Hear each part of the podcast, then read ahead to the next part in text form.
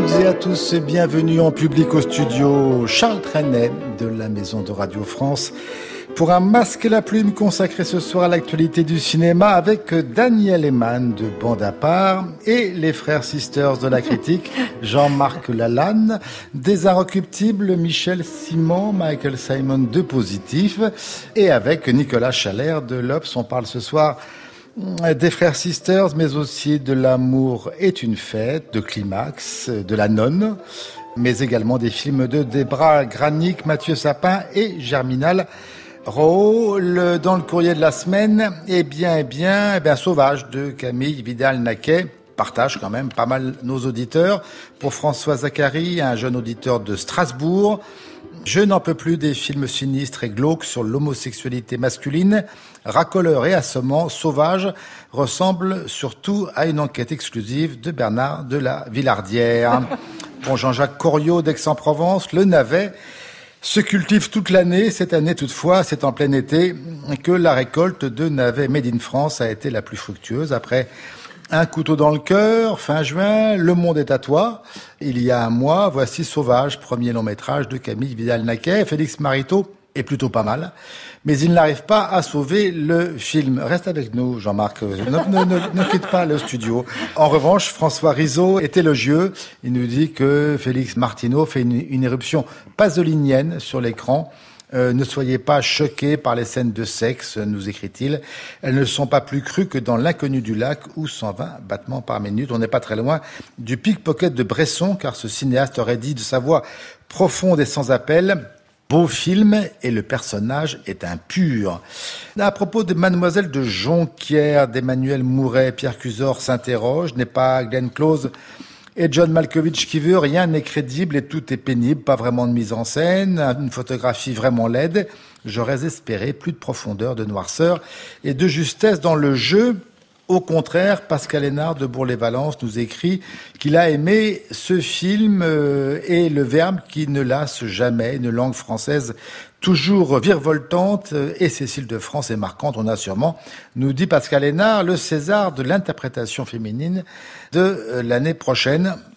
Ça me paraît un peu tôt quand même. Même sentiment de Christine Fink. Cécile de France passe par toute une palette de sentiments, c'est brillant.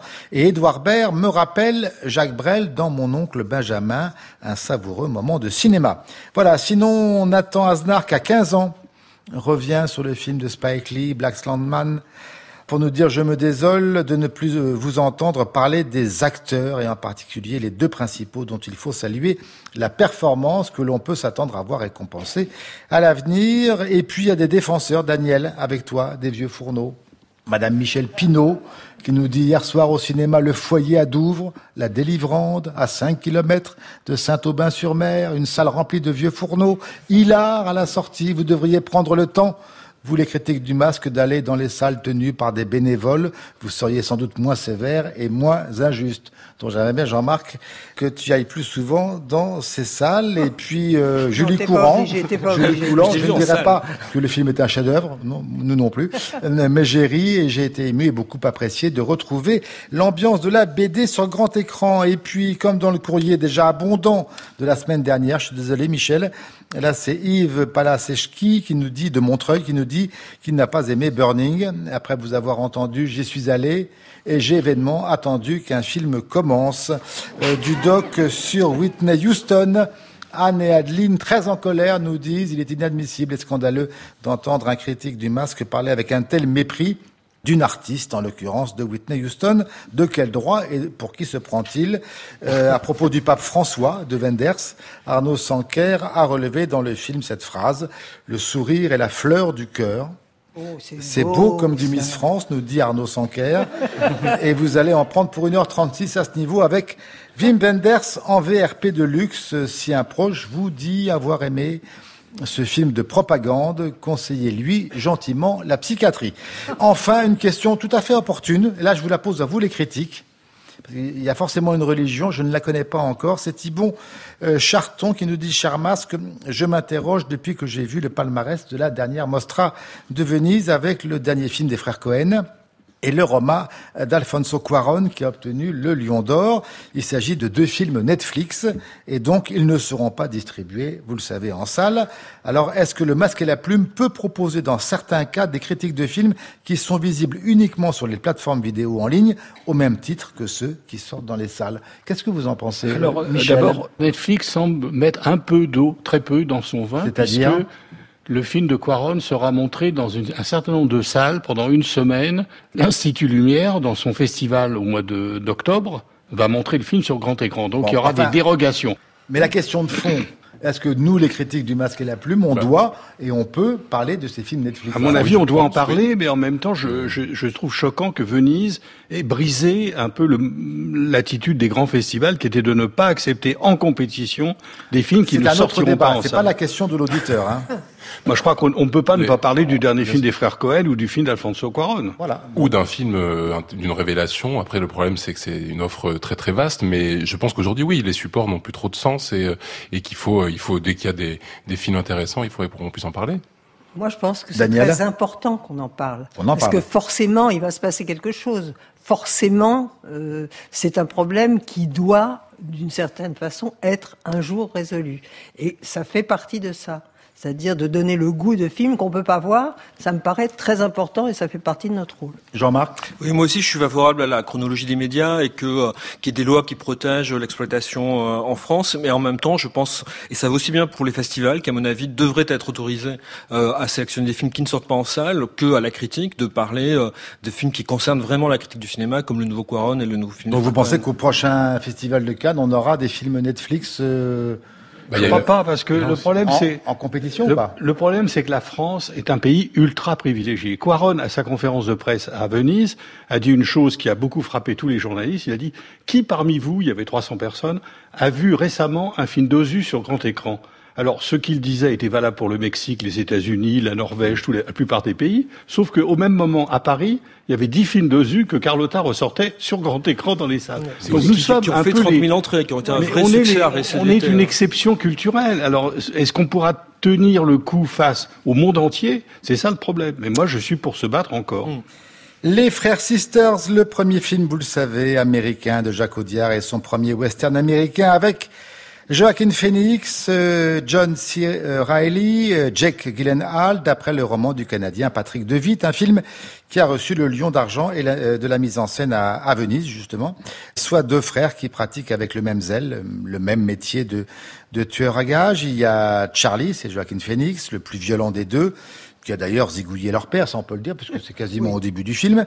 Et Ellie, c'est John C. Reilly, le plus rond, plus gourmand, pas plus gourmand. Il a du mal à digérer les grosses araignées vivantes, moins alcoolo, mais avec autant de sang sur les mains. Ils sont payés par l'invisible Commodore. On ne verra son visage marmoréen qu'à la fin. Euh, J'en dis pas plus. Pour tuer en Californie un chimiste après lui avoir volé la, la fameuse formule magique, mais brûlante, qui permet de trouver de l'or dans l'eau des rivières. Lequel chimiste, c'est Riz Ahmed, c'est à coquiner avec un détective qui est joué par Jake euh, Gyllenhaal. Bref, c'est une cavalcade de western qui se déroule dans des paysages magnifiques, dont j'ai appris d'ailleurs que c'était plutôt l'Espagne que, hein, que le Grand Ouest, avec ce qu'il faut de scène à sensation, une patronne de bordel explosée, évidemment pour moi très douloureux, euh, ce cheval qu'un ours a défiguré, je dis bien défiguré, qu'on m'écrive pas, une amputation en temps réel, euh, et puis une ode itinérante à la fraternité, on regrettera seulement qu'il y ait si peu de femmes dans ce film, de presque deux heures. Il y en a, mais elles sont, très maltraitées.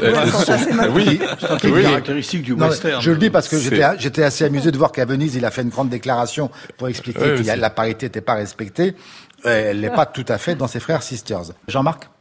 Euh, moi, le film me rend très perplexe, hmm. euh, à la fois parce que je le trouve euh, assez inabouti. C'est-à-dire que Audiard et Bilguin ont la réputation d'être de grands storytellers, d'être qui, qui sont scénaristes, et ils ont la réputation d'être extrêmement habiles et adroits sur la conduite des récits. Là, je, le récit, je trouve que les enjeux sont très très flottants.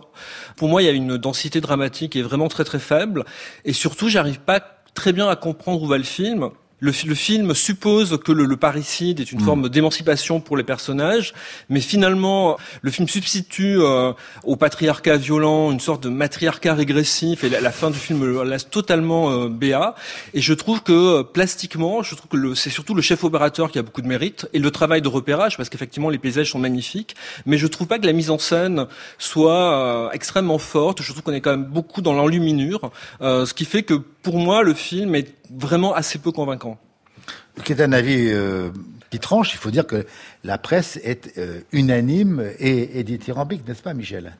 Bah, Je trouve que la presse n'a euh, pas toujours raison, mais dans ce cas précis, je comprends très bien qu'on admire ce film, parce que non seulement Audiard est un des, des plus grands cinéastes français, c'est son huitième film, et pratiquement il n'y a jamais eu de vrai faux pas, il a eu des films moins bons que d'autres. C'est un film qui pourrait reprendre le titre de son premier film, Regarde les hommes tombés. C'est un peu le thème que Audiard a traité dans tous ses films. Et je trouve qu'il a réussi, j'étais stupéfait, qu'un Français, avec une équipe française, une monteuse française, un chef opéra, un musicien français, etc., mais des comédiens exclusivement américains, fasse un film aussi profondément américain, tout en étant différent des westerns habituels. Je pense qu'on n'a pas vu récemment un western américain de ce niveau. Moi qui admire beaucoup les frères Cohen, je trouve que c'est un film, par exemple, plus original que True Grit, pour prendre un exemple.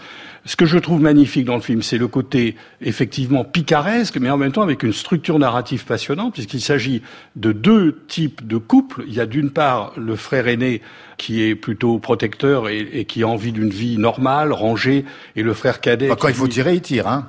Oui, bien sûr, euh, bien sûr, ils continuent à. Ce sont, des, ce sont des hein. mercenaires, ce sont des tueurs à gages, donc évidemment ils tuent. Mais on voit que l'un a envie de, de, de, se ranger, alors que l'autre euh, est poussé par la violence. Bon, et d'autre part, il y a cet autre couple, c'est-à-dire ce détective qui euh, suit cet homme qui a, qui a découvert une façon de trouver de l'or, et c'est également un rapport extrêmement intéressant entre ces deux autres personnages. Donc on a deux histoires parallèles qui sont très claires, et en plus il y a ce, ce sentiment de la nature, ce sentiment qui est propre au western, qu'il n'y ait pas de femmes, c'est classique sans dans la plupart des westerns.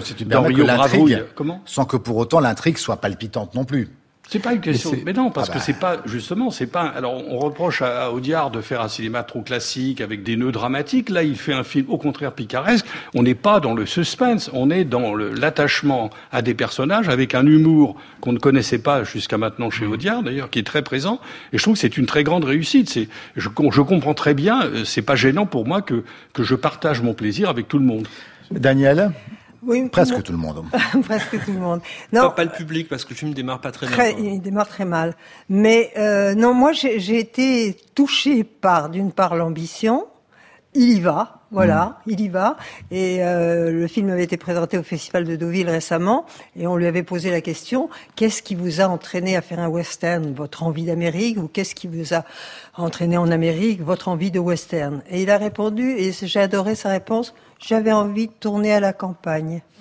Ouais, Il a beaucoup répondu aussi qu'il avait envie de mettre en image euh, la, fraternité aussi. Non, non, euh. mais moi, ce qui m'a vraiment touché, d'abord, rendre des tueurs à gage d'une brutalité extraordinaire aussi attachant, il faut quand même le faire, hein, parce qu'ils sont très très attachants et très très très. Tu trouves très attachant, toi? Ah oui, moi je, je m'y suis attachée, hum, surtout à Joachim. et euh, non, mais euh, non, ce qui m'a touché vraiment dans ce film, qui en effet la nature euh, espagnole est tout à fait américaine, le, le son, il, il a une, quand même une une audace de, de, diriger quand même ce quatuor formidable d'acteurs américains. Il n'y a pas une faute. Enfin, je veux dire, la musique est américaine, le paysage est américain. C'est quand même une prouesse formidable. Même les chevaux sont américains. Les chevaux sont américains. Et donc, ce qui m'a touché, c'est que c'est purement un film de Jacques Audiard. Voilà avec toute sa thématique, avec euh, les pères, les fils, euh, la fraternité. Enfin, je veux dire, il n'y a pas une once de ce film qui ne soit pas d'Audiard. Et j'aime ça, c'est-à-dire euh, ce qu'il dit toujours, c'est que on n'est pas condamné à être ce qu'on est devenu. Et je sais pas, violence euh, rime avec résilience et moi j'aime bien. Nicolas Oui, moi je suis, enfin je suis assez d'accord avec euh, avec Michel et, et, et Daniel. C'est-à-dire que je, moi, Audiard, me, je commençais à m'inquiéter moi de Rouillet d'os et surtout d'Ipan qui a eu la Palme d'Or. Moi, je, trouvais qu'il il arrivait aux limites de son cinéma et je trouve qu'il a fait beaucoup de bien d'aller un peu s'aérer au Far West et euh, notamment parce que d'une part, on retrouve exactement un film d'Audiard et, et d'une manière, je pense, d'autant vraiment, j'ai jamais vu aussi euh, frontal sur la question de la de de l'idée de tuer le père. Il y a quand même un moment une phrase moi qui m'a marqué où il, où il dit un des personnages dit tu réalises que notre père était un pourri, que c'est son sang que nous avons dans les veines. Moi il y a le, rap, le rapport au père d'Audiard. que c'est du Jacques Audiard. non mais ça autobiographique ça, ça, ça Ouais mais ça mais, vraiment et puis l'histoire de l'aînesse on sait bon il a il a raconté notamment dans la presse qu'il y a eu une histoire il y a, voilà son frère est décédé assez jeune. Voilà moi je trouve qu'il y a quelque chose à creuser là-dedans et, et, et c'est encore là.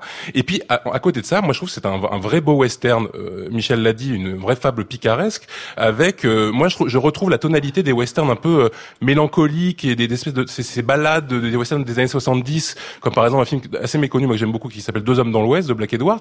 Et puis dans la tonalité moi je trouve qu'il y a un humour et une vision assez euh, j'allais dire fataliste et désespérée de la société qui me rappelle et un humour assez ironique qui me rappelle le, le, le, le Léon il était une fois la Révolution et je trouve que dans ce mélange il arrive en même temps à être Audiard il y a aussi ils essaient de créer une, une, une forme de société un peu utopique quand ils quand ils se retrouvent ces, ces deux couples est-ce que ça raconte je trouve de parce que ça se passe au moment de la rue vers l'or le début de la révolution industrielle est-ce que ça raconte de l'impasse vers laquelle euh, va aller ce capitalisme qui se construit? Et c'est pas innocent si le, personnage de Kermit là qui est le, chimiste il a il a il le fait jouer par Riz Ahmed euh, qui est un, un acteur britannique et euh, d'origine pakistanaise qui se fait exploiter par l'intellectuel qui est Jacques Gyllenhaal. Enfin, il y a quand même voilà tout un il y a, y a, plein de dimensions de lecture dans le film, à la fois sur la fable un peu morale et sur les personnages qui sont très touchants comme on l'a dit. Je, tout ça me font que je trouve ce film vraiment assez Les frères Sisters, pardon, mais il y a d'autres films à voir. C'est Jacques Audiard. Est-ce qu'il y a des réactions sur ce film dans le public ce soir? Non.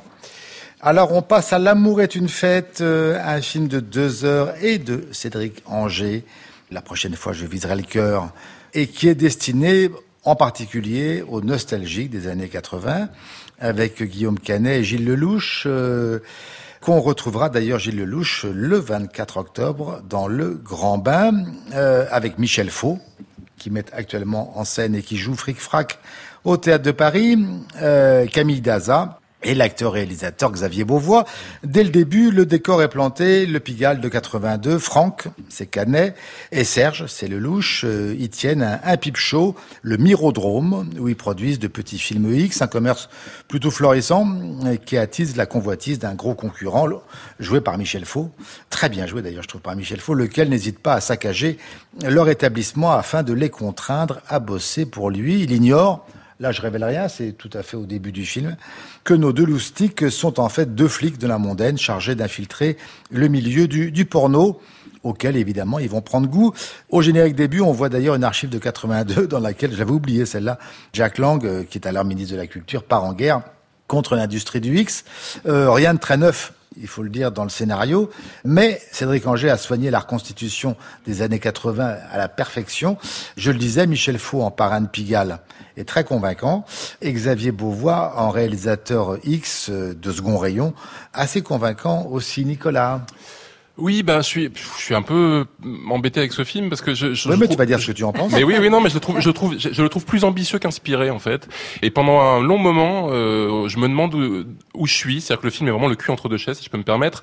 Élégant, c'est élégant. Ah, c'est élégant. Non, mais il y, a à la fois le côté polar un peu poisseux sur le, avec cette enquête sur le blanchiment d'argent et issu de la prostitution, et c'est qui est incarné euh, par Guillaume Canet, qui est un personnage assez taciturne, vraiment. C'est un peu au second degré ce polar-là. Hein. C'est pas un polar. Oui, mais, euh, mais on sent quand même qu'il veut amener une forme de, via le personnage de Canet, qui ressemble d'ailleurs pas mal au film, au, personnage qui jouait dans son précédent film, La prochaine fois je viserai le cœur, qui est vraiment un, un personnage euh, autodestructeur, euh, comme ça. Et, et, à côté, il y a vraiment l'ambition de faire une comédie assez drôle et, et, et j'allais dire sexy sur une, une, nostalgie de cette époque libertaire. Et je trouve qu'entre les deux, il y, a, il y, a, un vrai problème d'écriture dans le film qui fait que le, le film est, est tantôt déroutant, tantôt assez lourdingue. Et, j'ai compris au bout d'un moment que la vraie ambition de, de, de Angers, en fait, c'était Boogie Nights, le film de Paul Thomas Anderson, qui est un film d'il y a une quinzaine d'années.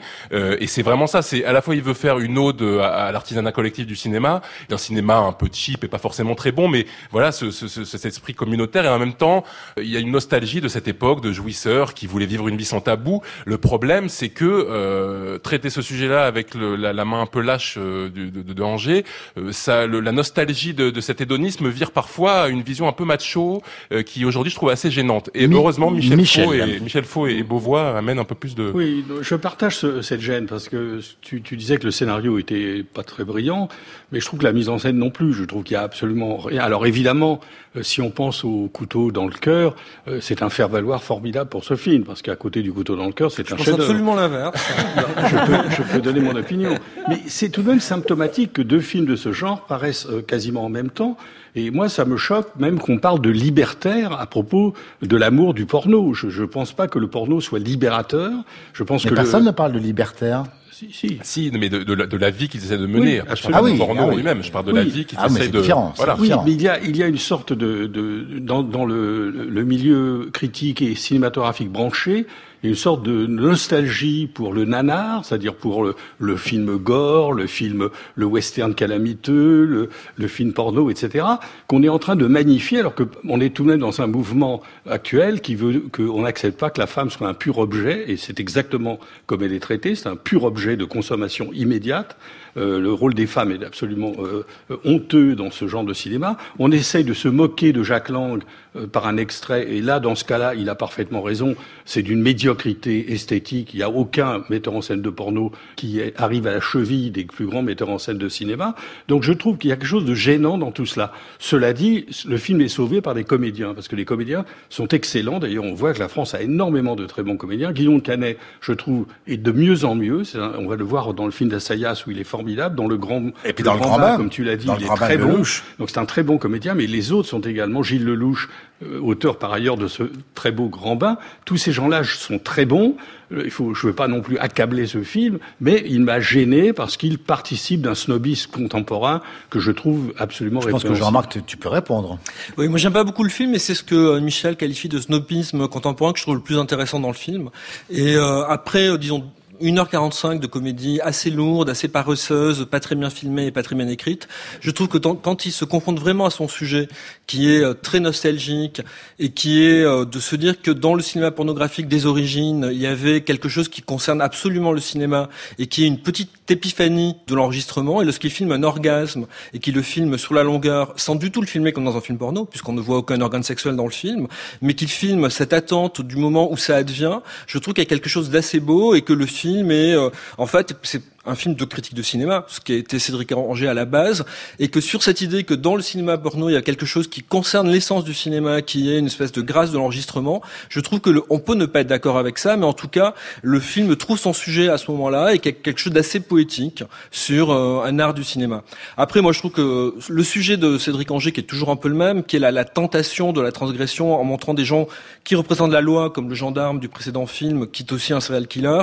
Là, le flic infiltré, qui est aussi tenté par euh, rejoindre la vie des délinquants qui dénoncent. Je trouve que il était extrêmement bien traité dans le précédent film, qui était quand même une très grande réussite, et que là, c'est presque une gêne en fait, parce que c'est pas ce qui l'intéresse, et qu'il aurait dû se recentrer sur euh, la description de cette communauté très idéalisée de la petite famille du porno. On, voit qu'il sait pas comment terminer son film, hein, parce que toute la mmh. toute dernière partie, mmh. un épilogue. Euh, un peu sans, j'ose pas dire sans queue ni tête, mais un peu. Euh, Daniel. Non, moi, franchement, la nostalgie du porno, j'ai du mal. Hein je n'ai pas. tu m'as souvent dit que. Oui, mais d'accord, d'accord. Enfin, c'est une époque révolue. C'est une époque révolue. Oui. Non. Mais tu as été très, très. Mais oui, mais bien sûr. Mais consommatrice, bien sûr. hein. Même actrice. N'importe quoi. Mais euh, non, euh, je trouve que la façon dont les femmes sont traitées dans ce film est carrément dégradante. Parce que effectivement, bon, bah, elles, gagnent leur vie, hein, d'accord, dans ces films, mais c'est qu'elles aiment ça, les coquines. Mais oh, tu trouves que oh, si, ah bah si. Elles y prennent goût, voilà. Et donc, euh, j'ai été tellement énervée par ce traitement des femmes que je, vraiment j'avais un petit peu de, mal à, rester dans ce film. Et puis, les acteurs sont formidables, sont totalement formidables, tous. Euh, Michel Faux, Michel grandiose. dans la période, dans sa, enfin, dans sa maison de campagne. Voilà, il, est grandiose. Il est, il est, il est grandiose. théâtral. Hein. Mais euh, Gilles Lelouch et Guillaume Canet, peroxydé, oui, bon, ils se régalent. Voilà, c'est des acteurs qui se hmm. régalent d'être dans ce film, et j'aime voir les acteurs se régaler. Mais sur le fond, je suis pas d'accord. Je ne dirais pas de, autant de, de climax. Euh, c'est l'amour est une fête, et c'est donc Cédric Anger. Donc on en vient à Climax, euh, qui est un film interdit au moins de 16 ans. De l'insaisissable et imprévisible réalisateur de Love, euh, Gaspard Noé, qui était présenté, je vous le rappelle, à la quinzaine des réalisateurs, avec Sofia Boutella et surtout des amateurs, dont Romain Guillermic et Souela Yacoub. Euh, alors avant de s'envoler pour les États-Unis et après avoir répété dans un lieu tout à fait improbable, en plan séquence et en bordure de forêt, un groupe de danseurs urbains s'offre une petite fête pour décompresser, comme on le fait souvent. Mais il n'y avait pas que des oranges. Dans la sangria, il y a aussi de l'acide. Et la fête va tourner donc à la danse euh, et à la trance psychédélique euh, et aussi, il faut le dire, au film d'horreur rythmé par des cartons fluo, comme on les voit parfois chez Godard, où on peut lire des slogans. J'en ai noté deux, évidemment, qui est Vivre est une impossibilité collective. Bien vu. Que, ben, je vous demande de la, surtout de la méditer.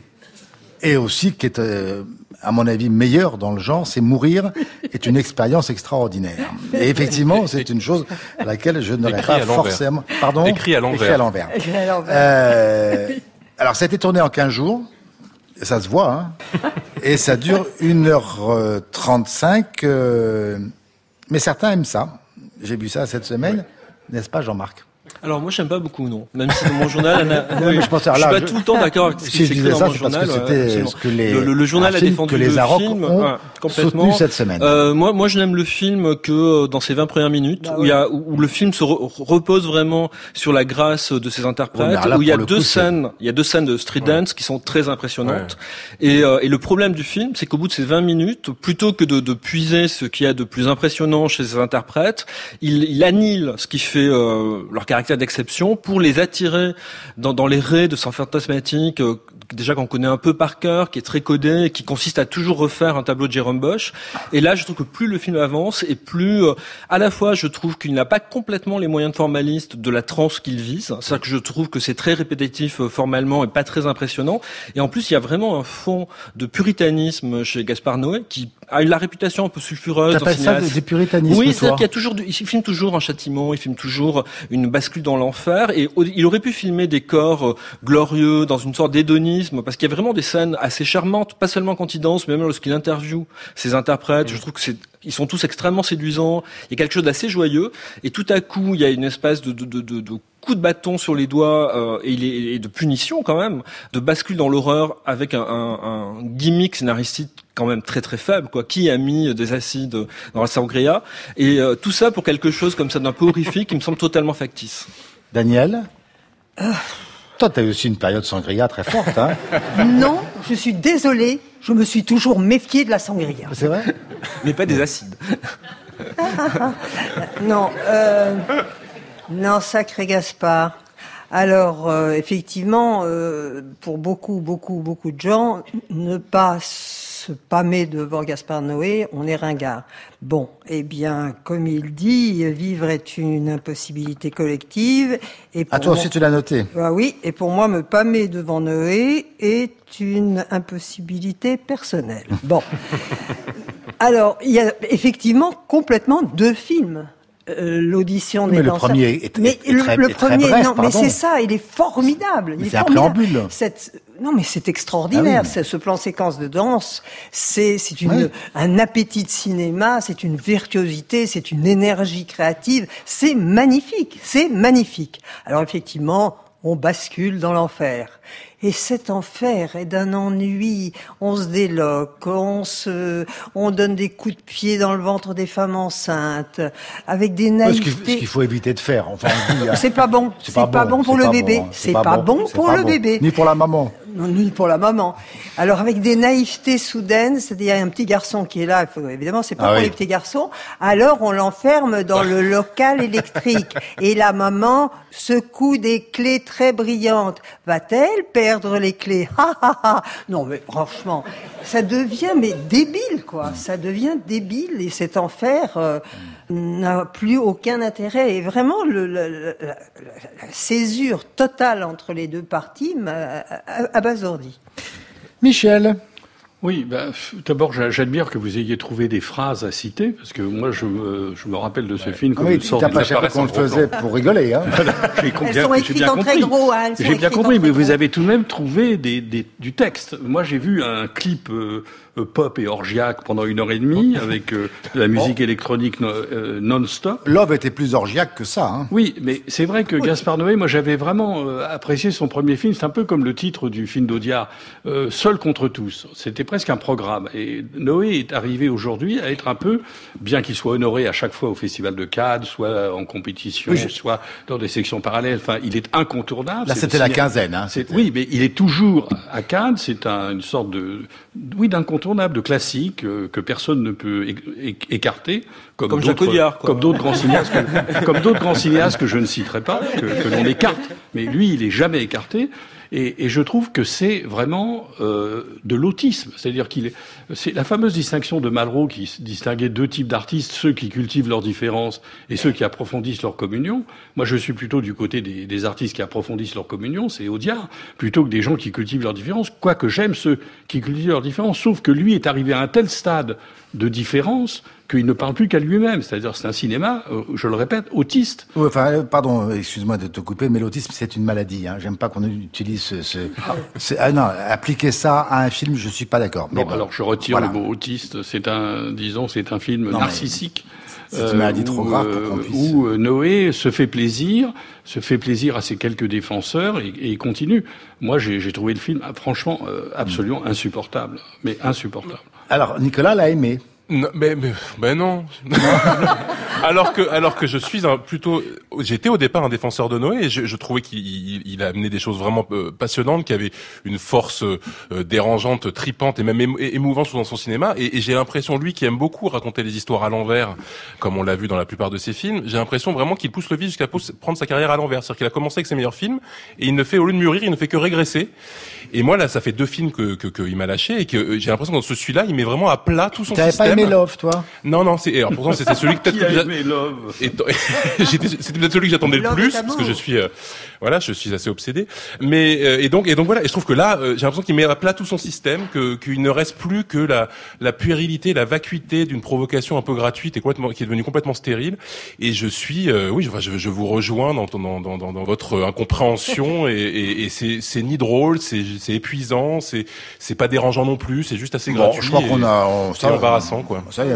Hein, Mais le début est formidable. Et Sofia Boutella, qui a un charisme quand même dingue et qu'on aimerait revoir dans des bons films.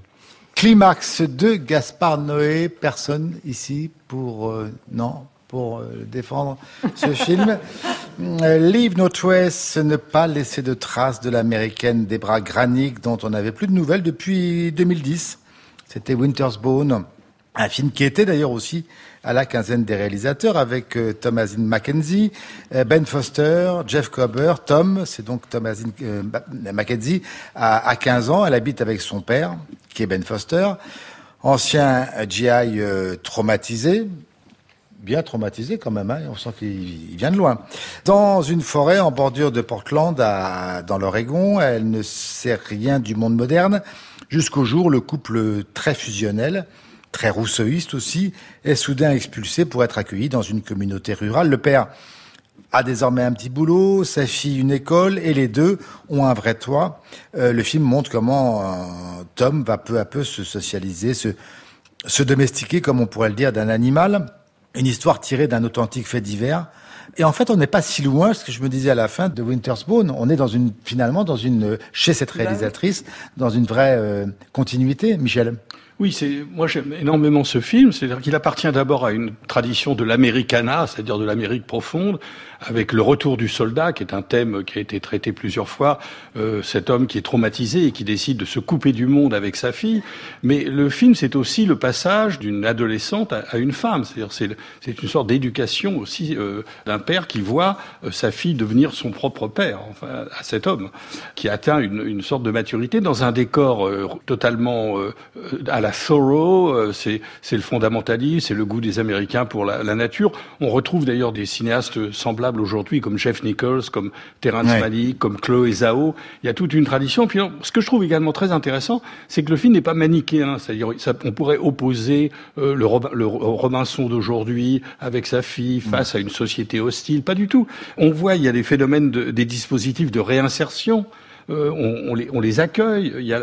La, police vient les arrêter, mais pas du tout pour les mettre en prison, etc. Alors dans l'Amérique de Trump, on voit qu'il y a une résistance d'une certaine façon des acteurs sociaux qui sont pas du tout euh, négatifs. Donc tout cela rend le film complexe et en même temps d'une relative simplicité. C'est pas du tout un film de tape à l'œil, d'une extrême sensibilité où la nature est merveilleusement filmée. Nicolas?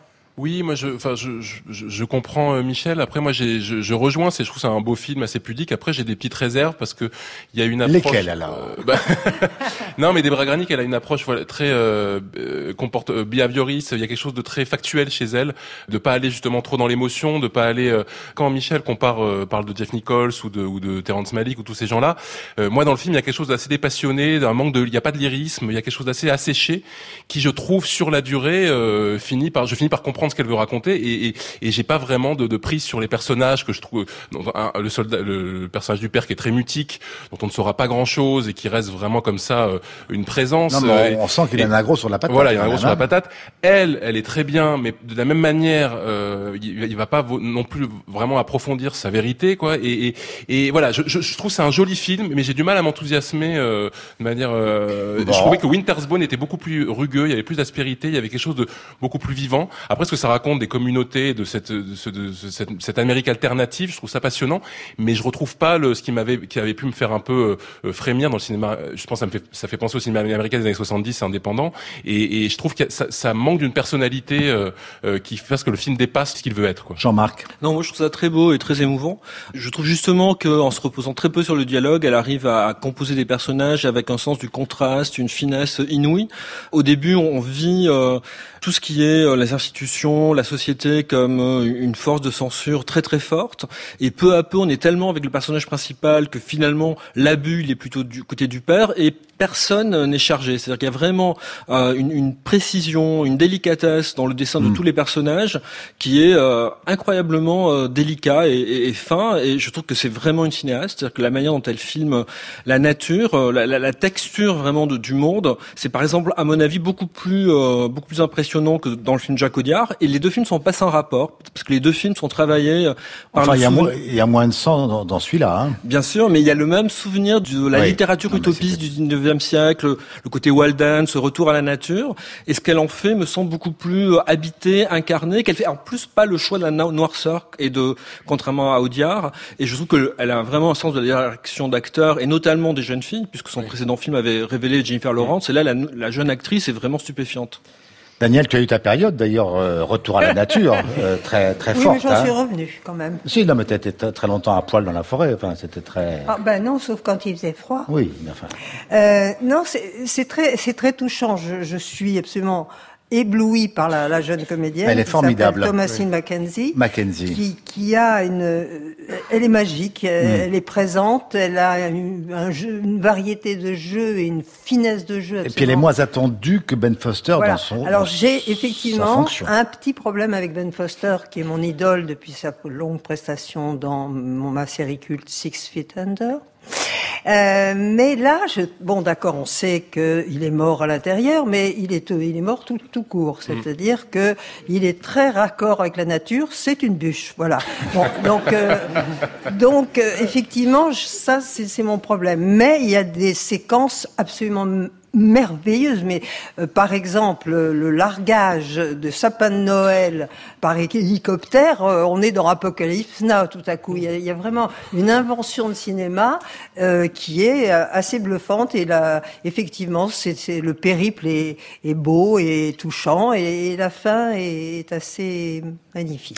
Live Northwest de Debra Granik, pas de réaction. Allez, on va aller vite parce que il nous reste peu de temps. Je voulais qu'on évoque le poulain de l'auteur de BD Mathieu euh, Sapin, à qui on doit, vous savez, euh, un album sur Depardieu, un autre sur le château, une année dans les coulisses de l'Élysée, du temps de François Hollande, un sujet qui lui a inspiré ce film avec Finnegan Oldfield, Alexandra Lamy, Gilles Cohen, Brigitte Rouen, Philippe Catherine. Est-ce qu'il y a un film sans Philippe Catherine? Pour l'instant, je crois pas. euh, Tant mieux. Et, et Finnegan on ne regrette pas. c'est Arnaud, ben on le verra dans le grand bain, il est, euh, ah, il, est, incroyable dans le grand bain. Ah, bah, Finnegan Oldfield, c'est donc Arnaud Jaurès, un prof de 25 ans qui n'a rien à voir avec... Euh, c'est le gimmick un peu du film, l'illustre Jaurès. Il débute par hasard en politique. Il intègre l'équipe de campagne d'un candidat à la présidentielle. Il devient l'assistant de la directrice de communication Alexandra Lamy, qui va l'initier au métier, etc., etc. Bon, il va gravir les échelons du pouvoir. Rien de neuf dans le scénario. Est-ce que ce poulain vous a plu, Nicolas? Bah, C'est-à-dire que de tous les bédéastes qui sont arrivés au cinéma, je pense que Mathieu Sapin est celui qui montre le moins de personnalité, et que le film est une une petite euh, satire politique euh, qui, dans sa forme, est assez téléfilmesque. Après, faut lui reconnaître une écriture, des bonnes, il y a des bons dialogues, des bonnes répliques. Il, a une connaissance de l'univers dont il parle, donc euh, il, c'est un peu un, un best-of de tout ce mm. qu'on peut imaginer sur le, les coulisses d'une présidentielle. Enfin, ça a été raconté partout. Voilà, hein. voilà. Il y a, y a rien de neuf. Après, c'est une bonne hein. petite compilation. Euh, L'ami est très bien dans son rôle. Après, c'est vraiment un film qui démarre un peu euh, laborieusement, un peu. Euh, il met du temps à se mettre en place. Et bon, voilà, c'est c'est c'est. Propos de BD, il y avait plus dans le Quai d'Orsay de Tavernier, je trouve que. Oui, d'une certaine manière. Et puis il y avait un peu plus d'ambition de. de dans ce poulain, et Dieu sait pourtant que j'aime les, les chevaux. Euh, Michel. Non, c'est très décevant. Alors, on peut se poser une question. Est-ce que la bande dessinée finalement est si proche que ça du cinéma? Parce que on a souvent comparé les deux arts, non. narratif, si visuel, narratif, si. et en fait. Et en fait, je crois que c'est très différent. Et un auteur de bande dessinée n'est pas du tout automatiquement mieux préparé au cinéma qu'un auteur de théâtre ou un romancier. Moi, ce qui m'a beaucoup euh, déçu dans ce film, c'est que on a vu beaucoup de documentaires sur des campagnes électorales qui nous en apprenaient infiniment plus que cette fiction. Que cette fiction, d'autre part, ne comporte pratiquement pas un seul débat d'idées. Ça devient même un côté vaudeville un peu euh, au bout d'un certain temps entre le, le jeune aspirant, l'ascension d'un néophyte et puis euh, la, la, femme qui pilote cette, cette campagne électorale. Donc je trouve le film vraiment d'une assez grande banalité et en même temps qui sert la soupe tout de même aux, extrêmes. C'est-à-dire que comme les deux candidats qui oh, sont opposés, si, mais si, c'est tout de même des candidats de partis euh, gauche-droite, mais centristes plutôt. Et ce qu'on nous dit, c'est que c'est complètement corrompu, ces gens se retournent leur veste sans arrêt, etc. Donc c'est un discours. ce qui n'est pas le cas du tout. Ils sont jamais. C'est si, pas je vois bien. Ils vont, ils vont finalement. Oui, mais il va se retirer. Pour, il va se retirer pour son adversaire. Donc tout est truqué. Et ça, c'est vraiment, ça alimente, ça alimente, excusez-moi, le fascisme. Sans aller jusque-là. non, je, trouve qu'il y a quelque chose. Le film est amusant dans, dans, le détail, mais finalement un peu déprimant sur le fond parce que euh, il épingle en fait les médias qui voient tout par le petit bout de la lorgnette, le, la, la, la, vacuité euh, des ambitions des hommes politiques, mais finalement il s'en satisfait. Ce, ce petit mm. monde de cynisme est peint finalement avec beaucoup de tendresse, et le, le film ne, ne, dessine aucun horizon à part ce désir de réussite personnelle et cette, ce, ce, ce jeu de la manipulation euh, de, de l'image. Le, le, film est vraiment a finalement une vision très très faible du politique. Bah, D'autant qu'aucun de vous ne dit quand même que c'est une image de téléfilm de, de chaîne régionale. Enfin, oui, et bah, par moment justement, il essaie ah, de se réfugier sur la BD en cliquant sur les plans. par, par moment, il y a des espaces d'illustration graphique sur les images. C'est assez mignon, mais on, on sent que du coup, il, il, revient vers ce qu'il savait faire parce qu'il n'arrive pas vraiment à traduire en mise en scène de cinéma mm. ce qu'est son univers euh, graphique. Daniel Alors bon, c'est pas très très très intéressant. Je trouve vraiment qu'Alexandra Lamy s'en sort vraiment bien. Elle, elle fait le job. Elle fait le job. Et elle est, elle est, elle est pimpante. Elle est, son surnom dans le film, c'est Frigidaire, donc elle est froide, elle est bon, très bien. Mais alors il y a un truc, c'est que je commence à en avoir assez des films où l'action ne progresse que par la sonnerie du portable. Tout, tout, se passe, le ah, euh, un coup de fil. Ah oui, qu'est-ce qui se passe? Ah, il y a une réunion, très bien, pouf. Bah, c'est la, la, réalité. Hein. Oui, mais c'est la réalité, mais enfin, je vais pas au cinéma pour entendre sonner le portable. Le Poulain, c'est donc euh, Mathieu Sapin. Rapidement aussi La Nonne, film d'horreur réalisé par l'américain Corinne Hardy, qui est le cinquième film d'un cycle. Voilà, on est en 52, une jeune religieuse se suicide dans son monastère. Il faut dire qu'on la comprend. Le Vatican envoie sur place un prêtre et une sœur pour enquêter et ils vont affronter une force bien sûr maléfique. Euh, Jean-Marc? alors le film est vraiment complètement nul, ah euh, mais l'expérience de, sa projection, moi je l'ai vu dans une, une, salle au centre de Paris remplie d'adolescents. Vraiment la salle était pleine à craquer, qui vraiment regardaient le film d'un œil, qui s'invectivaient, qui parlaient, qui rigolaient. Et certains se sont battus dans la salle. C'était une espèce de happening incroyable. Et j'ai l'impression que, elle était où ta salle Elle était au hall. Et mais je, je, crois que ça se passe un peu partout comme ça. C'est-à-dire que qu'il y, a, y a vraiment un marché de films d'horreur qui me semble presque délibérément nul pour faire rire les gamins qui mangent du popcorn en, en, en, s'éclatant. Quoi. Donc je conseille malgré tout de voir le film pour le spectacle qui est dans la salle. Il faut aller dans un multiplex du coup. Daniel, t'as eu ta période monastère roumain toi aussi. Hein Bien sûr, bah, évidemment. ben, alors, c'est quand même un nanar de très haut vol, de très très haut vol. C'est un nanar XXL. Ah, ça, alors vraiment, alors les nonnes qui crachent le sang, les euh, le mec qu'on enterre vivant, mais euh, enterré, enterré, hein, avec le couvercle fermé, il s'en sort très bien. Alors le prêtre en, question, qui s'appelle Damien Bichier, il a été euh, Fidel Castro dans le, le Tché de, de Soderbergh. Ça m'a pas frappé. Ben moi non plus. Mais enfin bon, j'ai regardé. Non, mais c'est vrai qu'à un moment donné, on est pris de fou rire. Hein, le démon est parmi nous, mais ça devient des désopilants. Michel Oui, je pense que dans 30 ans, il y aura un film nostalgique de ce genre de navet, où on regrettera, on regrettera qu'on ne fait plus des films comme ça. Il sera programmé à la Cinémathèque. Non, moi, je, non, je crois que s'il faut voir une nonne, il faut aller revoir La religieuse de, de Rivette, qui sort euh, au même moment. Non, mais ce qu'il faut dire, c'est que le film a tout de même rapporté aux États-Unis en un week-end 54 millions de dollars. C'est un succès phénoménal parce qu'on pourrait dire c'est un nanar qui sort au midi minuit comme avant dans les minuits fantastiques où on sortait, on sortait parfois des chefs-d'œuvre d'ailleurs là-bas comme le Masque du démon. Non, mais là c'est vraiment le nanar qui est un succès phénoménal mondial. La France arrive peut-être en dernier pour recueillir les restes. Nicolas n'y est pas Je regrette de ne pas l'avoir Voilà, La Nonne, donc, de Corinne Hardy, et une petite poignée de minutes pour Fortuna, un film en noir et blanc, un beau, un beau noir et blanc, format carré, de ce Suisse qui s'appelle Germinal Rao, qui a reçu le l'ours de cristal à la dernière Berlinade. Et Fortuna, c'est plutôt un Fortuna, une jeune éthiopienne de 14 ans, qui est jouée par Kidiste Siyum Beza, et qui est recueillie avec d'autres réfugiés, parmi lesquels un Africain plus âgé dont elle tombe amoureuse, dans un monastère catholique des Alpes suisses, plus précisément, Daniel, l'hospice du Simplon, où tu étais à une époque, gouverné par le prieur Bruno Gantz. Et là, Fortuna, bah, elle aide à nourrir les bêtes, elle dialogue avec ce prieur qui est, faut dire, d'une humanité, une sorte ah. de, modèle d'humanisme. Et qui va finir par avouer son secret qu'on ne va pas raconter. C'est beau, c'est sensible, c'est un peu trop écrit à mon goût, c'est très enneigé. Comme toujours, un trône de neige a fini par être un peu étouffant, très spirituel au sens bien sûr du ciel. Hein. Euh, on est d'ailleurs entre, entre ciel et terre. Jean-Marc, pas vu. Rapidement, Daniel? Rapidement. Bon, c'est un sujet quand même original pour traiter le drame des migrants. Et ça, euh, on est touché et la jeune fille est vraiment touchante. Alors une fois qu'on a dit ça, qu'on a vu effectivement... Attention, c'est 1h50. Hein, oui, oui, oui, c'est long, hein. c'est longuet. Surtout que dès qu'elle va pas bien, et elle a toutes les raisons de ne pas aller bien, elle s'en va dans la neige, elle court dans la neige, et curieusement, on la rattrape toujours et on la ramène au monastère. Bon, puis elle va pas bien, elle retourne dans la neige. Bon, on a l'impression que, que c'est quand même euh, très répétitif. Ces moines sont d'ailleurs voilà. Euh, sérieusement assez merveilleux avec elle. Hein. Oui, surtout, surtout Bruno Gantz, qui, qui, a toute la charité chrétienne en lui et qui est du bon côté de la foi, parce que quelquefois il y en a qui sont moins bien. Mais moi, j'ai été touchée d'abord par la jeune fille qui a un visage magnifique. Euh, Puis ça repose de la nonne de, de Harding. Hein. T'as raison, c'est pas la même du tout. Michel Oui, Bruno Gantz d'ailleurs se demande si leur vœu de silence et de pauvreté et de recueillement ne, va pas être troublé par l'afflux de réfugiés. Donc on pose le problème des réfugiés. Non, je trouve que c'est un très bon antidote à la nonne. C'est-à-dire que euh, nonne, ce n'est que spectacle d'horreur, etc. Et là, il y a une sorte de grisaille un petit peu poseuse, je trouve. Un on peu, sent le film un, peu, trop poseur. Je fais de l'art, etc. On sent qu'il a de temps en temps, il lorgne du côté du, du Ida de Polikovski, un peu, voilà, de manière un peu insistante.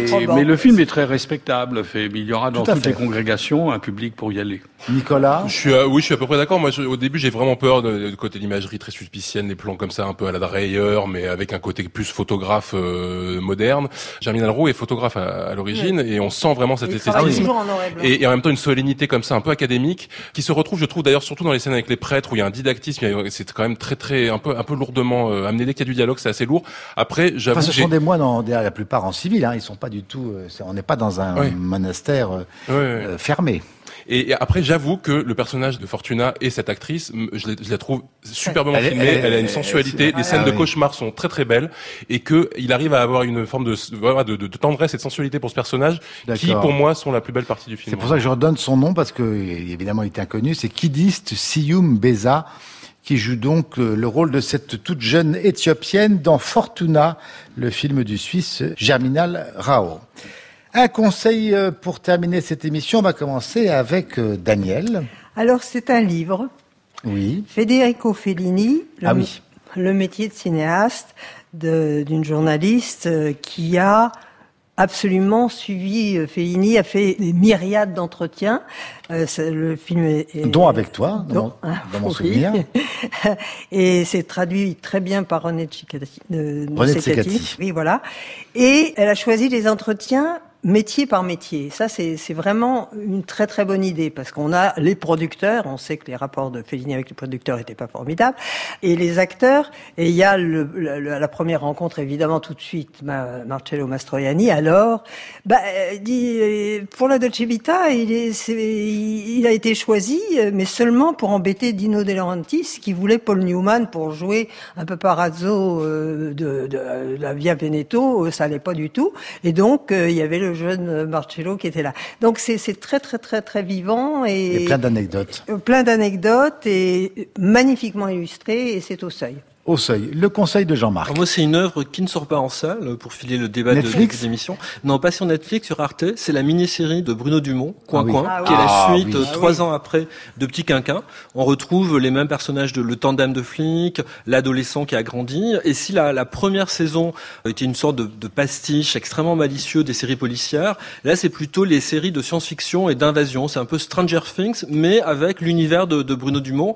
Et en même temps, c'est vraiment une radiographie assez euh, saisissante de toutes les tensions qui traversent la société française euh, contemporaine. Voilà, c'est très très beau. Mon conseil, c'est un CD, c'est chez Zerato, euh, tout simplement intitulé Cinéma, et c'est le grand violoniste Renaud Capuçon, par ailleurs totalement fan de cinéma, qui réinterprète avec le Philharmonique de Bruxelles des musiques de films évidemment qu'on connaît tous, signées Ennio Morricone, Michel Legrand, Yann Tiersen, Alexandre Desplat ou Vladimir Kosma. Et pour moi, le sommet de l'album, c'est bien sûr la musique de Georges Delerue pour le mépris de Godard, qui est absolument dans la version Capuçon merveilleuse. Et je signale à nos auditeurs que pour cet album, d'ailleurs, Capuçon sera en concert unique à l'Olympia le 14 octobre. Le conseil de Michel. Alors c'est pour le public parisien, je m'en excuse, ou de la région parisienne, le Forum des images euh, jusqu'au 7 octobre fête ses 30 ans avec 30 films et 30 réalisateurs. 30, Alors 30 films 30 films, 30 réalisateurs qui viendront tous parler de leurs films. ça va de Mathieu Amalric à Vincent Bonello, euh, Laurent Cantet, Christophe Honoré, Alexandre Jodorowsky, Noémie Lvovsky, Michel Oslo, Nicolas Philibert, Bruno Podalides. Donc ils ah, vont tous venir et ils vont parler avec le public sur leurs films jusqu'au 7 octobre. Il faut consulter les programmes. Nicolas. Euh, moi, c'est un livre, euh, c'est une autobiographie de très particulière, c'est consacré à David Lynch. Ça ah. s'appelle L'espace du rêve, euh, qui paraît chez Lattès. Et c'est très particulier parce qu'en fait, c'est une autobiographie à deux voix. On pourrait dire des mémoires, mais comme il y a, y, y a, à la fois Christine McKenna, qui est une journaliste et commissaire d'art, qui a rencontré tout l'entourage et tous les collaborateurs de David Lynch tout au long de sa carrière et de sa vie, et qui relate son histoire. Et après chacun de ces chapitres, Lynch, à son tour, a pris connaissance de ce qu'a écrit McKenna et rajoute sa patte, euh, complète, euh, digresse, euh, contredit parfois. Contredit parfois.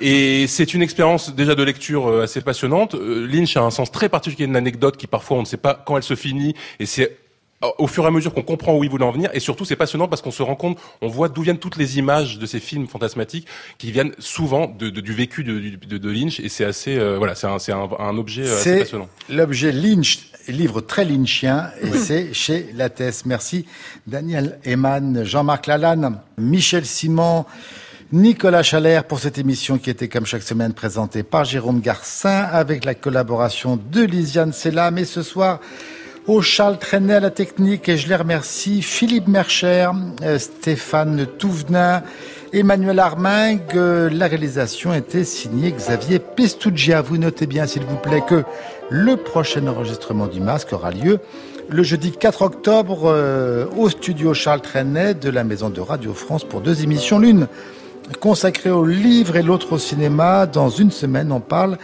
de théâtre à dimanche prochain sur France Inter, évidemment.